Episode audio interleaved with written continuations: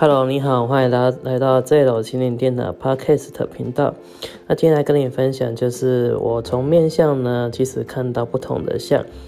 在应用可以生活中、工作上，那怎么说呢？其实面相是看一个人的脸相，然后透过他人的脸相呢，我可以看出他的现在运势跟未来运势啊，过去运势大概等等怎么样。这些其实日月累积，然后透过统计学方式来看到，那形成一个相来看嘛，对不对？而实际上面相也有分，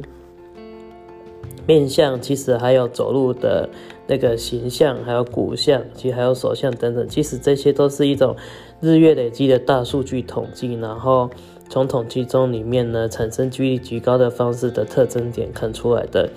所以一样的意思哈，从面相可以看出，比如说阳宅也有阳相，就是居住居住的地方也有居相，就是阳宅，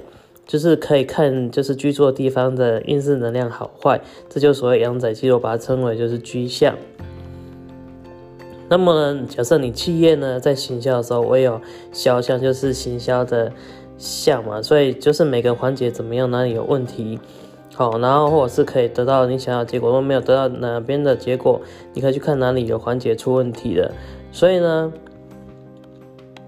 因为在工作上面呢，也是如果说你的工作要达到好，然后业绩有好业绩的话，那也是是要做很多环节的努力。那这些环节努力呢，你其实可以预测到呢。对不对？那如果说哪里有问题的话，再去检查就好了。所以其实它工作有工作项，所以其实它都是一种数据科学，然后把它分段处理的一个结果。所以其实我从面相这边呢，去看到它就是一个统计学，哦，然后呢，你也可以用在比如说刚刚提到的，呃，居家有居家的风水，好，然后那个工作上有工作上的形象。这些东西，所以其实从面相可以延伸出很多东西。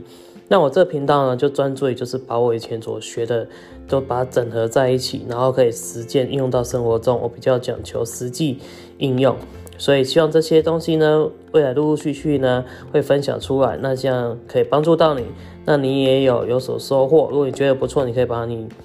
就是。把我这频道呢分享给你的亲朋好友，让他们可以一起来学习哦。好，我是自由心灵殿堂的杰森，那我今天就分享到这边哦。好，拜拜。